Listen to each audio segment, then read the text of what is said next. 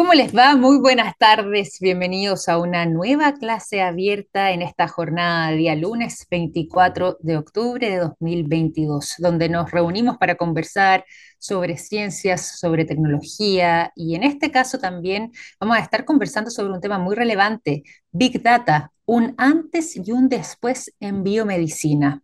Por lo mismo es que durante esta oportunidad y en lo que será entonces esta clase abierta tendremos dos panelistas, dos invitados para conversar sobre este tema. Nos acompaña el día de hoy el doctor Tomás Pérez Acle, él es biólogo de la Universidad de Concepción y doctor en biotecnología por la Universidad Andrés Bello y además es director del Centro Basal de Ciencia y Vida y académico de la Escuela de Ingeniería de la Universidad San Sebastián. ¿Cómo está, doctor Tomás? Eh, bienvenido eh, a esta clase abierta. muy bien, muchas gracias por la invitación. Feliz de participar. Muchísimas gracias. Y también nos acompaña el día de hoy el doctor Felipe Torres Sánchez. Él es académico del Departamento eh, de Física de la Facultad de Ciencias de la Universidad de Chile. Es además investigador del Centro de Desarrollo de Nanociencia y Nanotecnología, SEDENA, y nos acompaña también durante el día de hoy. ¿Cómo estás, doctor Felipe Torres? Bienvenido. ¿qué tal? Muchas gracias por la invitación. Un gusto participar.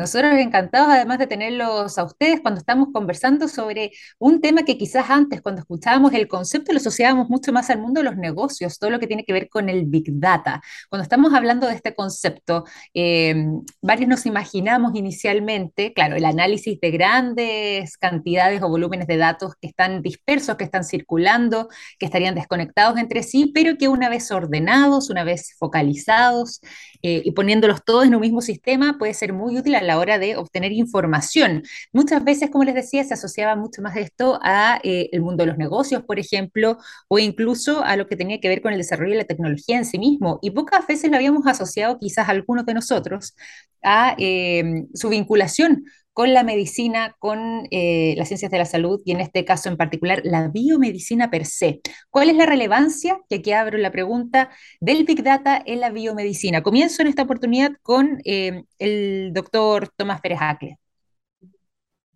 Muy bien, yo creo que es una pregunta muy válida y vale la pena destacar que el Big Data lo inventamos los biólogos. Ah, mira. ¿Qué eso? Sí, no, ni siquiera fueron los astrónomos. Tenemos que remontarnos al año 1976 en el cual la doctora Margaret Dayhoff, en la Universidad de Columbia, se le ocurrió por primera vez en la vida en tomar la información que venía de las proteínas, es decir, de estas micromáquinas que tenemos en nuestro cuerpo, y esta información almacenarla en algo más que un catálogo en papel, que hasta el minuto es lo que se hacía. Y se le ocurrió ponerlo en un computador. Entonces, el año 1976, por primera vez en la vida, tomamos información que proviene de, en este caso, un sistema biológico complejo, como son las proteínas, estas micromáquinas que ejercen las funciones en nuestro cuerpo, y los metimos en un computador. Imagínense lo que era un computador de esa época, estamos hablando de, cinta, cosa que yo vi porque mi madre trabajaba en computación y yo lo vi en esa época, pero probablemente alguno de ustedes ni siquiera lo vio. Entonces, en ese minuto es cuando por primera vez tomamos la información que proviene de un sistema biológico y lo metimos en un computador. Y ahí en adelante se produce un, un boom enorme del aumento de información biológica que se almacena en computadores, que se eh, duplica de manera exponencial cada más o menos 12 o 15 meses hoy día, eh, al día de hoy. Entonces crece de manera exponencial. Y por lo tanto, de ahí en adelante empezamos a ver un fenómeno que hoy día se denomina Big Data, pero que en su época se denominaba grandes volúmenes de datos, datos masivos o estadística incluso. ¿no? Por lo tanto, por eso vale la pena destacar este concepto que de alguna manera el Big Data lo inventamos los biólogos evidentemente es un problema que subyace a un montón de ciencias, no solamente a la biología, a la biomedicina, a la física, a la astronomía, a los negocios en sí mismos, ¿no? Pero con lo que intento decir es con esto es que es un problema que va mucho más allá de solo la biomedicina. Y lo interesante de esto es que entonces las soluciones que se aplican en un campo como la, como la física, la astronomía para detectar objetos que se mueven en el espacio, es más o menos lo mismo que se aplica para detectar el borde de un tumor o lo que se aplica para detectar el alza y la baja de las acciones en el ámbito de la economía. Por lo tanto, eso es lo rico de estar y por eso habemos un biólogo y un físico hablando desde del Big Data, en este caso aplicado a la biomedicina. Exactamente, bueno, y eso es interesante y aprovecho también de preguntarle al doctor Felipe Torres eh, respecto justamente a lo que venía siendo el título quizás que le pusimos a este conversatorio, a esta clase abierta, eh, sobre Big Data, un antes y un después en biomedicina. Siguiendo un poco lo que nos estaba contando recién Tomás, eh, ¿viene entonces a ser un momento determinante el Big Data? ¿Marca ese antes y un después? ¿Y eso cómo lo podemos proyectar también a futuro? O sea, yo creo que ciertamente lo que ha mencionado el profesor es eh, absolutamente cierto, lo podemos ver hoy en día no solamente en, el campo de la biología, yo me permito llevarlo a la parte de las redes sociales. Hoy en día las redes sociales eh, crean una cantidad de datos, yo creo que es similar a la que se puede crear en, en, la parte de bioinformática. Ahora, eh, yo quisiera comentar que si bien lo, los biólogos eh, descubrieron el Big Data, los físicos hicimos los computadores, que es donde se procesan estos datos. Y eso es importante porque eh, un poco el cómo tú analizas los datos también va de la mano de la herramienta que tienes para analizar los datos. Mm. Y hoy en día eh, hay muchos datos en distintos aspectos de, de la biología, la física, las redes sociales, en todo orden de cosas, pero estamos llegando al límite de lo que los computadores pueden hacer y al límite de de lo que nuestro planeta nos permite para eh, extraer recursos tanto naturales en términos de materia prima para, como para crear computadores más potentes, como de electricidad, de energía eléctrica para poder procesar esa, gran cantidad de datos. Entonces yo creo que estamos en un, en un momento súper, súper complejo, en una coyuntura súper complicada, porque eso más el cambio climático yo creo que es, algo muy importante yo creo que una época muy, eh, muy rica para todos los científicos. Mm. Hay, que dar pronto a esos problemas, sí.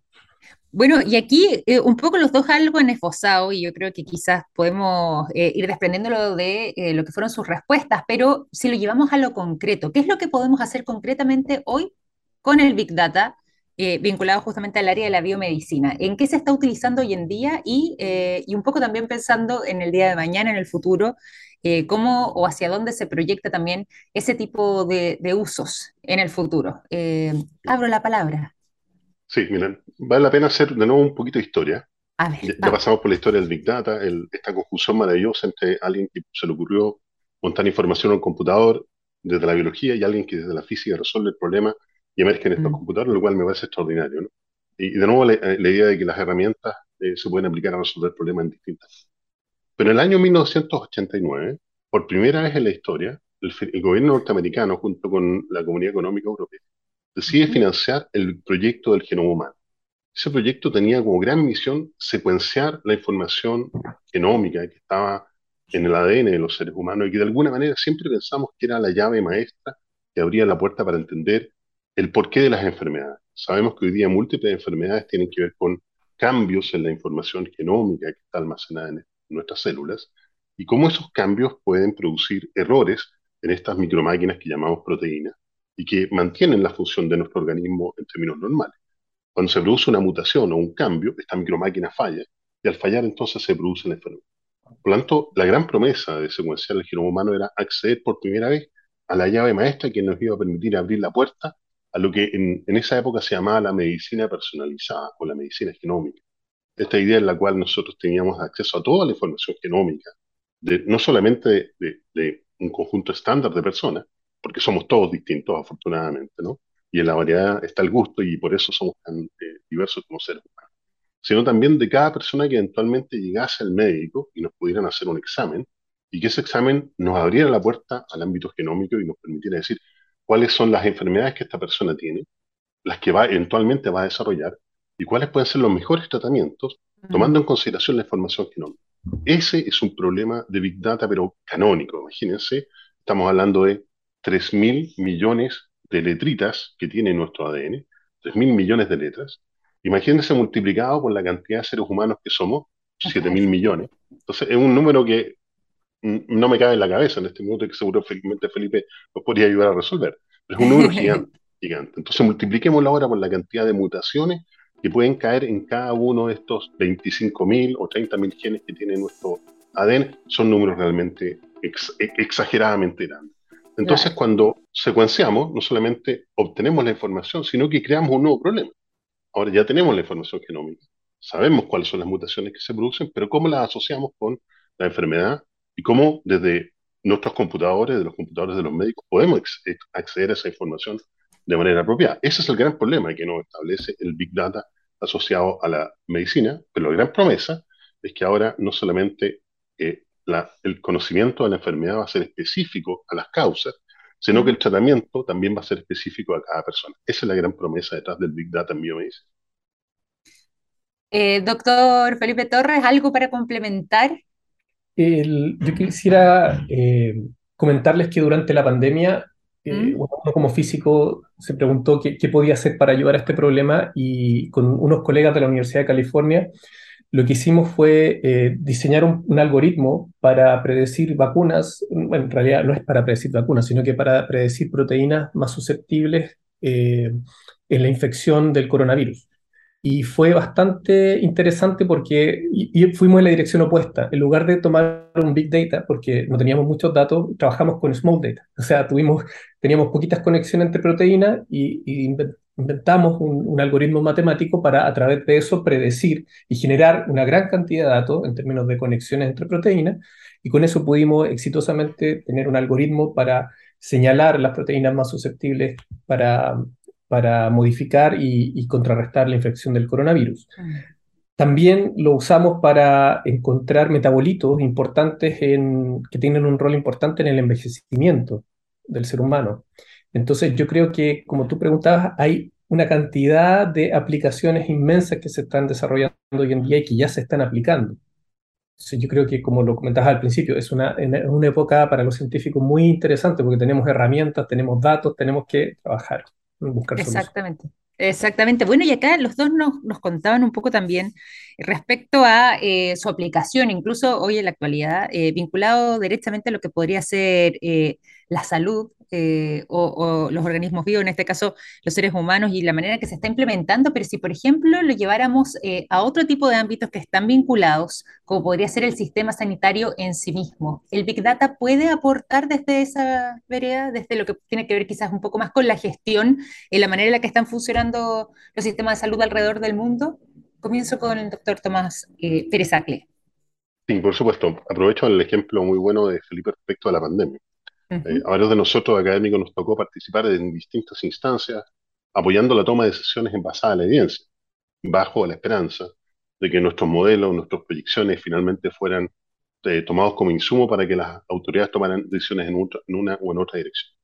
Eh, muchas veces nos tomaron en consideración, pero las más no nos consideraron para nada, porque finalmente las decisiones fueron políticas. Sin embargo, recuerdo una, una decisión muy importante que tomó el ministro Baris, cuando nosotros le, a partir de modelos de Big Data, entre otras cosas, le propusimos ir por la tercera dosis para enfrentar apropiadamente la llegada de la variante Delta, que es la variante que nos iba a golpear fuertemente más o menos en septiembre del año 2021. Eh, eh, y, y nuestro informe finalmente terminó en las redes sociales porque es muy difícil escaparse de ahí, produjo toda una polémica, pero finalmente las autoridades creyeron en, en la veracidad de nuestro informe, fueron a la tercera dosis y logramos, como pocos países del mundo, sortear apropiadamente eh, la ola de Delta, que, que, fue muy relevante para prepararnos para la ola de Omicron. No teníamos idea de la ola de Omicron en esa época, era que lo hubiera dicho, es imposible. Pero afortunadamente, entonces con un trabajo muy acucioso proveniente desde la salud pública, donde fuimos a medir la posibilidad de que estuviéramos perdiendo protección en, en, en la población que estaba vacunada en esa época, logramos anteponernos a una situación, proyectar una subida en los casos, afortunadamente las autoridades hicieron eco de esta proyección y por lo tanto se vacunó, se, fuimos los primeros países en iniciar la tercera dosis de vacunación y de los pocos países del mundo que logramos sortear apropiadamente eh, la ola de Delta. Cuando en India provocó, bueno, India es un país gigantesco por lo demás, ¿cierto? Pero cuando provocó entre más de un millón a un millón quinientos mil personas diarias infectadas en el pic, ¿cierto? Nosotros en el caso en, en Estados Unidos fueron del orden de 280 mil en el PIC. En Chile fueron 3.250 personas al PIC. Y hay un ejemplo preciso de cómo cuando podemos trabajar mancomunadamente desde la ciencia, tomando en consideración la evidencia que proveen, entre otras cosas, las herramientas como el Big Data, podemos tomar decisiones apropiadamente. Eso yo creo que es un caso feliz, pero seguramente pueden haber otros casos que son muy emblemáticos. Otro que se ha discutido mucho es la vacunación. ¿A quiénes vamos a vacunar? Dado que tenemos modelos ahora epidemiológicos muy robustos que son capaces de eh, proyectar apropiadamente lo que pasa en situaciones pandémicas. ¿Será que la vacunación que estamos ejecutando la estamos ejecutando de manera apropiada? Por ahí eh, hay algunas publicaciones que proponen que no, que debiera ser al revés. En vez de vacunar a las personas más susceptibles de caer enfermas y terminar en la UCI, podríamos vacunar a las personas que tienen la mayor red de contactos y que son las que más se mueven y las que eh, promueven el virus, que son las poblaciones más jóvenes. Por supuesto que al final la decisión tiene que ser una decisión política, pero lo interesante es nosotros desde la ciencia, de entregar los datos con la robustez suficiente para que la decisión se tome con la evidencia sobre la mesa. Claro que sí, claro que sí, doctor Felipe Torres. Eh, repito aquí la pregunta, ¿cómo podemos llevar todo esto entonces, lo que tiene que ver con el funcionamiento y la aplicación del de, eh, Big Data a mejorar la eficiencia del sistema sanitario? Aquí el doctor Tomás Pérez Acle nos estaba eh, dando ahí una visión, un panorama y sobre todo también llevándolo a la actualidad y lo que hemos pasado recién con el tema de la pandemia. Pero ¿cómo más podemos seguir proyectando todo esto? Creo que como lo mencionaba Tomás, es de vital importancia no solamente tener gente calificada que pueda implementar ciertos algoritmos, también tú necesitas gente que pueda interpretar y, que funcione de nexo entre los resultados que tú mm. obtienes y las aplicaciones como tú bien manifiestas. Y ahí es donde los científicos, biólogos, químicos, tienen un rol súper, súper importante también vinculando los resultados con las políticas que se deben tomar, las políticas públicas, como también lo mencionaba Tomás. Yo creo que esto es algo que, llegó para quedarse, el mundo moderno y, la, y el, momento en que estamos viviendo post pandemia, quizás más adelante viene otra pandemia, no lo sé, pero yo creo que son herramientas que hay que ir desarrollando y se necesita gente joven, gente que se entusiasme y que insisto, se, se suba al barco y empiece a trabajar. Yo creo que hay montones de aplicaciones para esto, montones. Oye, y a propósito también, eh, doctor Torres, aprovecho de preguntarle respecto a lo que tiene que ver con eh, las arquitecturas computacionales, lo que tiene que ver con la técnica, los algoritmos, eh, los cálculos que se hacen para poder gestionar toda esta variedad que decíamos antes, abierta, enorme y bastante rica de datos. ¿De qué forma podría esto quizás optimizarse? ¿Se requiere una nueva arquitectura de estos datos computacionales, eh, la manera en la que está funcionando, la manera en que está operando. ¿Qué visión tiene usted? Ciertamente, eh, existe, ya está implantado entre los científicos el concepto de la revolución de la inteligencia artificial. Eso ya existe y de hecho eso ha impulsado desde el año 85 en adelante nuevos paradigmas computacionales, como por ejemplo la computación bioinspirada o neuromórfica, eh, computación estocástica. Hay nuevos paradigmas computacionales muy importantes. Dentro de eso, en particular, yo trabajo en lo que se conoce como neuromorphic computing o computación bioinspirada, que lo que busca es tratar de emular lo que hace el cerebro, porque el cerebro es capaz de, de, hacer lo mismo que hace con un computador, pero con órdenes, con, no sé, mil o diez mil veces menos energía. Y si pudiéramos de alguna forma encontrar un dispositivo que, que funcionara de esa manera, el gasto energético a nivel mundial descendería muchísimo, lo cual tendría un tremendo impacto en el cambio climático. Entonces, es un problema que, cuando surge esto del Big Data y surge la necesidad de tener tecnologías eh, que estén a la altura para procesar esa gran cantidad de datos, también surgen otras problemáticas respondiendo a crisis energética, tecnología, resolver problemas de pandemia, en fin, yo creo que es un problema multidimensional. Es un problema multidimensional. ¿Comparte ese diagnóstico el doctor Presacle? Ah, absolutamente. Yo creo que Felipe da clavo en algo esencial, mm. que es el consumo energético. Imagínense que estamos en, en, la era de la medicina personalizada. Es decir, nosotros vamos al médico, nos duele la espalda, estamos con un problema estomacal, cualquier cosa. El médico lo primero que hace es nos pincha un dedo, nos saca una gota de sangre y nos dice, espera 10 minutos que te vamos a mandar a hacer un análisis genómico a alguna máquina en algún lado hoy día con la tecnología eh, que tenemos disponible, significa tener un clúster de supercómputo como el NLHPC, que tienen allá en la Facultad de Ingeniería de Chile, eh, o otro tipo de máquinas de supercomputación que requieren megawatts por hora de, em, de energía y otro equivalente para enfriar. Todo para hacer, por ejemplo, un examen de una persona.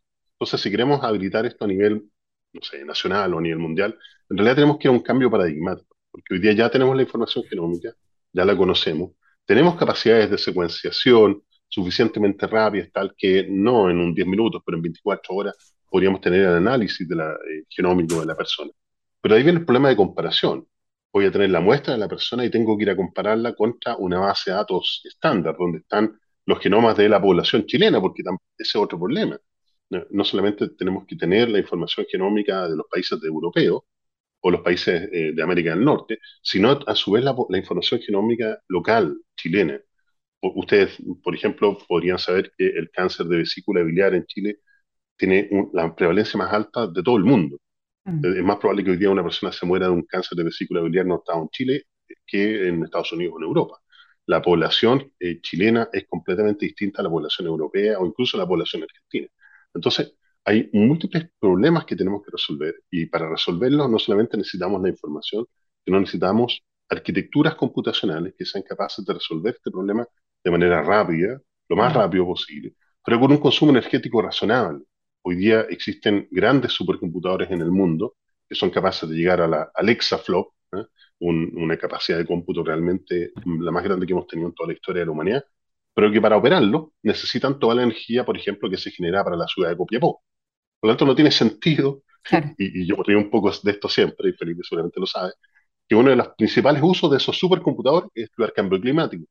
Entonces, ¿será que esos computadores resuelven el problema y dicen, ah, yo como computador soy uno de los principales problemas para el cambio climático? Tenemos que ir necesariamente a un nuevo paradigma computacional. Vamos a quedar con esa idea, pero mientras tanto, para quienes se van sumando, les cuento que estamos eh, durante esta jornada de día lunes 24 de octubre, estamos en una nueva clase abierta a través de TX Plus, eh, nuestra radio, y estamos conversando en esta oportunidad respecto al Big Data, un antes y un después en biomedicina. Y por lo mismo nos acompañan durante esta oportunidad el doctor Tomás Pérez Acle y también el doctor Felipe Torres Sánchez. Estamos conversando sobre este tema, eh, viéndolo además en lo que tiene que ver su aplicación eh, hoy por hoy, lo que ha pasado también últimamente con la pandemia y estamos haciendo algunas proyecciones hacia el futuro. Y por lo mismo me quiero quedar con una idea que además mencionaba recién eh, el doctor Presacle, vinculado a em, la medicina personalizada. Me interesó este tema y quería ahí profundizar un poco. ¿Estamos lejos, estamos cerca de que eh, esto efectivamente se lleva adelante haciendo y tomando aquí el ejemplo que mencionaba eh, recién Tomás eh, sobre pincharse un dedito, quizás con una gotita de sangre poder hacer justamente una especie de diagnóstico viendo el genoma de la persona. En este caso en particular y pensando en Chile, ¿es posible aplicarlo? ¿Ya está funcionando? ¿Podemos pensar en esto en un corto, mediano, largo plazo? ¿Cuál es la realidad hoy por hoy? Eh, vuelvo aquí con, el doctor Pérez Acle justamente para que podamos vincularlo con lo que nos estaba narrando recién.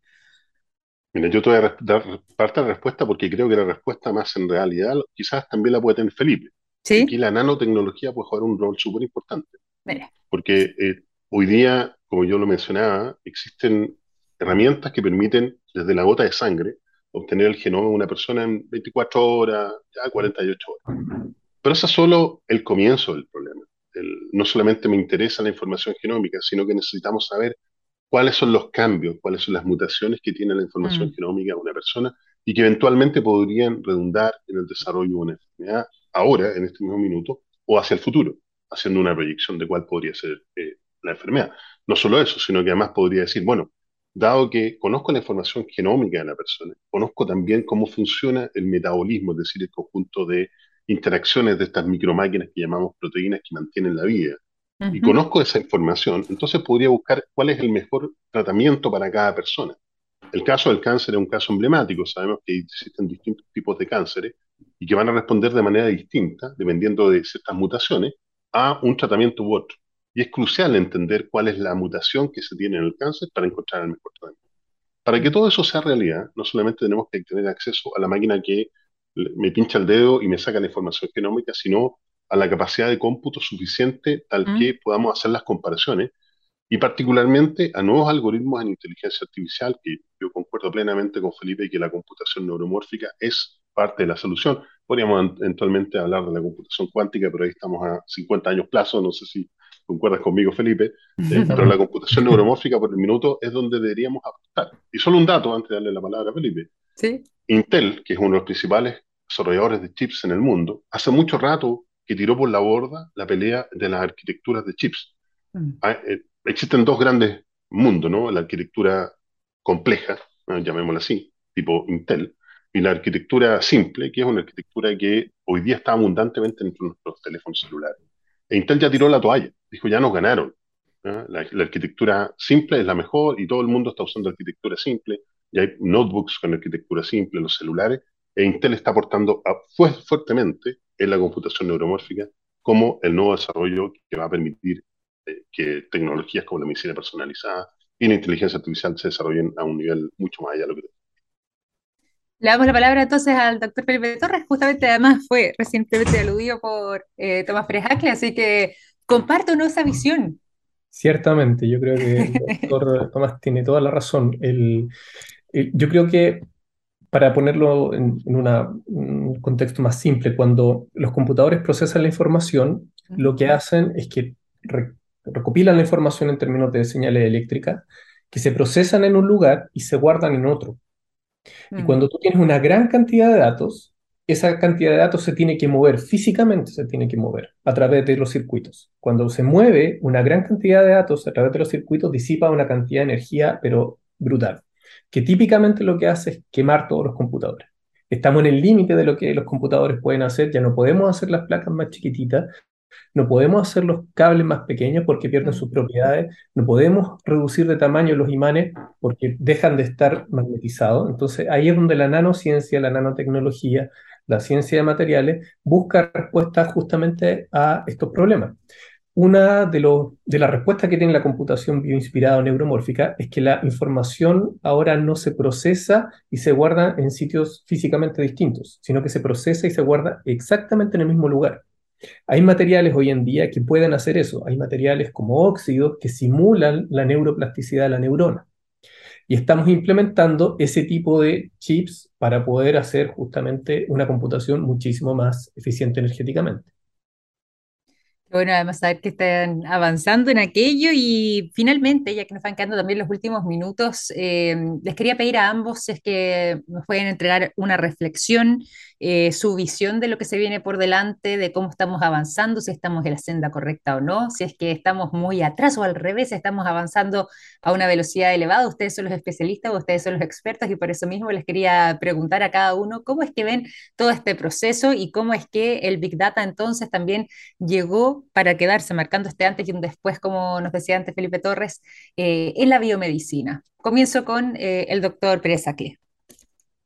Sí, por cierto, eh, no solamente el Big Data llegó para quedarse, sino que además tenemos que ser conscientes de cómo nuestros profesionales que están formando día a día en los distintos estamentos de la universidad van a encontrarse con las capacidades y con las herramientas necesarias para explotar este gran volumen de datos no solamente en términos de la biomedicina, que es el tema que nos convoca hoy día, sino, como lo decíamos al principio, en múltiples aspectos, en, múltiples problemas que transcienden mm, a la biomedicina y están dispersos por toda la sociedad.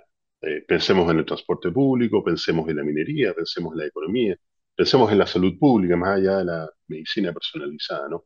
Existen múltiples ámbitos en los cuales el conocimiento necesario para abordar grandes problemas que son altamente complejos requieren de grandes volúmenes de datos y que vienen de la mano de grandes capacidades de cómputo. Ese es un, un triunvirato que es, que es irrompible, ¿no? Si yo quiero resolver un problema complejo de la sociedad, habitualmente voy a requerir un gran volumen de datos, voy a requerir herramientas en el ámbito del Big Data, voy a requerir grandes capacidades de cómputo. Por lo tanto, no solamente tenemos que dotar de capacidad a nuestros estudiantes de hoy y del futuro, sino también como país hacer las inversiones necesarias para que podamos cautelar apropiadamente, por ejemplo, los datos, y no como por ahí se intenta entregarle los datos a empresas internacionales que cautelen los datos de los países. Yo soy un gran opositor a ese tipo de iniciativa, siendo nosotros como país quienes debemos tener en consideración lo que son nuestros datos. Los datos del país son parte del acervo cultural. Yo los invito a leer un documento que se emanó de la, em, de la mesa de datos y que posteriormente eh, eh, construimos desde el Consejo para Datos Abiertos del Ministerio de Ciencia, donde hacemos un llamado a cautelar los datos como parte del acervo cultural de un país. Si no lo somos capaces de hacer hoy día, le vamos a entregar los datos en bandeja de plata a las grandes corporaciones y después como país vamos a tener que ir a pagar para recopilar esos datos. Tenemos que hacernos cargo de los datos porque sin ellos no hay Big Data, no hay desarrollo y no hay solución a los grandes problemas que enfrentamos. Doctor Felipe Torres. Yo como último mensaje quisiera recordarle a la audiencia que hace 10 años varios países de Asia Pacífico decidieron invertir en ciencia y tecnología y que hoy en día son potencias mundiales. Comparativamente no tenían más recursos que Chile, no eran más grandes que Chile y hoy en día son potencias. Yo creo que eso se logra con un esfuerzo mancomunado entre el, gobierno, y los jóvenes, principalmente gente joven que esté eh, dispuesta a trabajar en ciencia y tecnología, y eso ciertamente marca un antes y un después en el desarrollo tecnológico de un país. Así que la invitación queda abierta para todos ellos.